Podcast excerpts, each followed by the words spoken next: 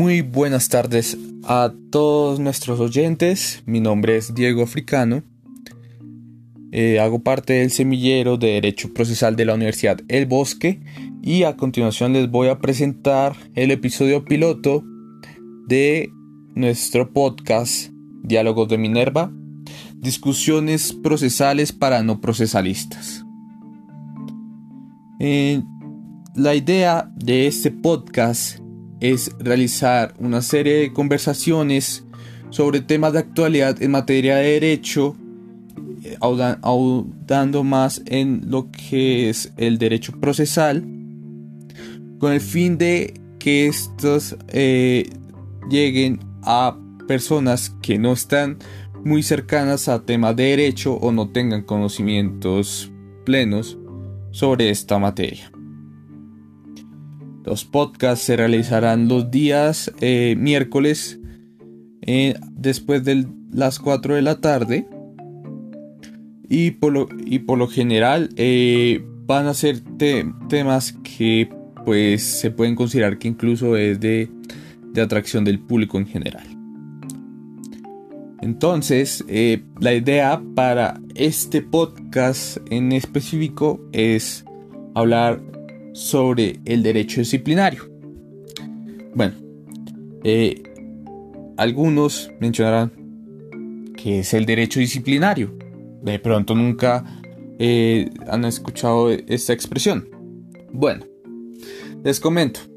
El derecho disciplinario eh, busca como tal regular los comportamientos de los servidores públicos en ejercicio de, sus funciones. que es eh, un servidor público? como así ejercicio de sus funciones? Estamos hablando de servidor público, aquella persona que está, eh, tiene un vínculo con el Estado, en el sentido de estar actuando eh, bajo, su bajo su potestad, es decir, Puede ser, por ejemplo, eh, alcaldes, personeros. Puede ser, por ejemplo, eh, el caso ya de entidades públicas, no necesariamente hablamos de alcaldías o entidades grandes, puede ser, por ejemplo, entidades públicas como la Universidad Nacional, si eres si eres profesor, por ejemplo, si eres un administrativo, también como servidor público es, tienes funciones al ser entidades públicas. Entonces, hacia grandes rasgos menciono eh, qué es un servidor público. Ahora funcione en calidad de funciones públicas. Esto es importante. Solo el derecho disciplinario regula comportamientos dentro de sus funciones públicas. Si por ejemplo está eh, realizando actuaciones en el marco de sus labores, por ejemplo como un alcalde. Digamos, ya para ya habrá otras medidas en caso de que se cometan eh, de que un servidor público cometa imprudencias cuando no estén sus funciones pero para efectos de este caso se entiende que es eh, en relación de sus actividades o de sus funciones como un servidor público. Entonces, eh, hablando de esto, es que se entiende que el derecho disciplinario busca regular este tipo de comportamientos establecer límites, establecer sanciones frente a su incumplimiento. y es por ello que eh, contempla una normativa específica para este tipo de, de actuaciones. Y es el Código General Disciplinario, que en principio era la ley 734 de 2002 Ahora se entiende que eh, se hará aplicación de la nueva norma que es la ley 1952 de 2019. Aquí de pronto eh, se harán esta pregunta. Bueno, ¿por qué hay una nueva eh, normativa en derecho disciplinario. ¿No basta con la anterior? Pues es aquí cuando no hablamos tanto de derecho y nos acercamos más a un tema de política. Hagamos memoria. Hace ya más de seis años,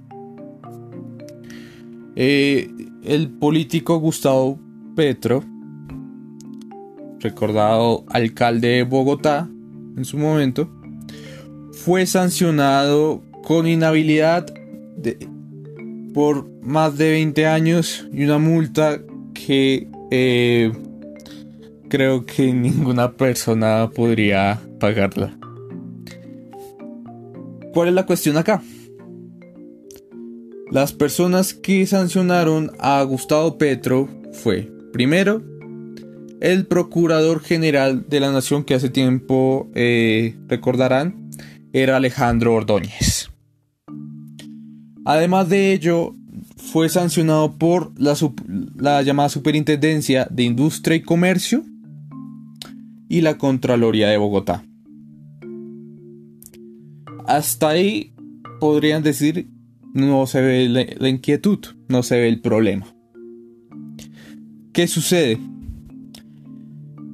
Gustavo Petro acude a la Corte Interamericana de Derechos Humanos y ellos le dan la razón. ¿Por qué? Todas las entidades que sancionaron a Gustavo Petro son consideradas entidades administrativas. Para la Corte Interamericana de Derechos Humanos fue una violación a sus garantías judiciales y derechos políticos el haber sido juzgado, el haber sido sancionado eh, de tal manera por estos órganos siendo órganos administrativos, no judiciales como un tribunal, un, un juzgado como los que ustedes conocerán. Entonces es a este punto cuando no solamente le dan la razón, sino que finalmente el Consejo de Estado, máximo tribunal de lo contencioso administrativo en Colombia, ordena que se le quite o se le anule la sanción a Gustavo Petro. Es ahí cuando empezamos con un punto de partida. ¿Qué tenemos que cambiar? ¿Qué tenemos que modificar? Entonces, para, para ello se implementa la Ley 1952 de 2019, con la que se buscó, en efecto, eh, establecer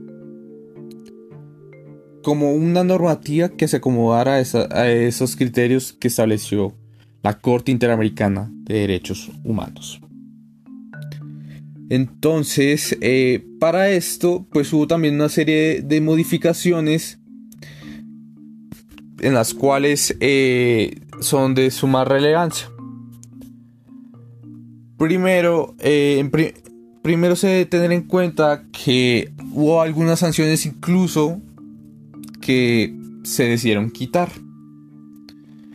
Por ejemplo, eh, cuando hablamos de culpa en la actuación disciplinaria, eh, eh, digo, en, en, la, en, el derecho disciplinario, hablamos de que el servidor público, sin tener la intención, pues cometió estas actuaciones que son vulnerantes al, a, la conformidad de sus funciones públicas.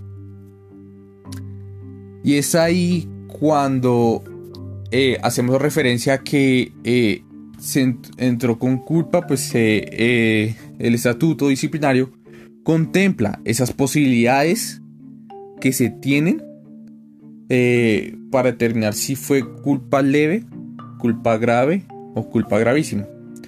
En este caso, para hablar de, eh, de algunas sanciones que se quitaron, por ejemplo, en el caso de hablar de culpa leve y, unas faltas leves, ya entenderán el qué es la falta.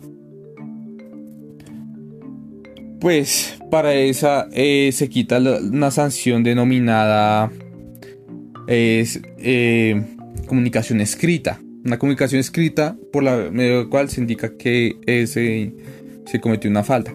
Esta se eliminó. Entonces, eh, para tener en cuenta ya una reforma importante, eh, ya ahora en cuanto a las específicas reformas, se buscar más garantías, ser más garantista.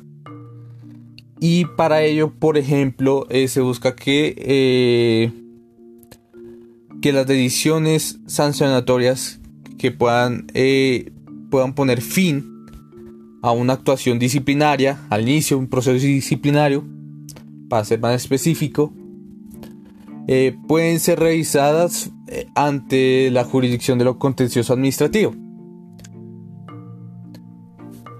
¿Y esto qué quiere decir?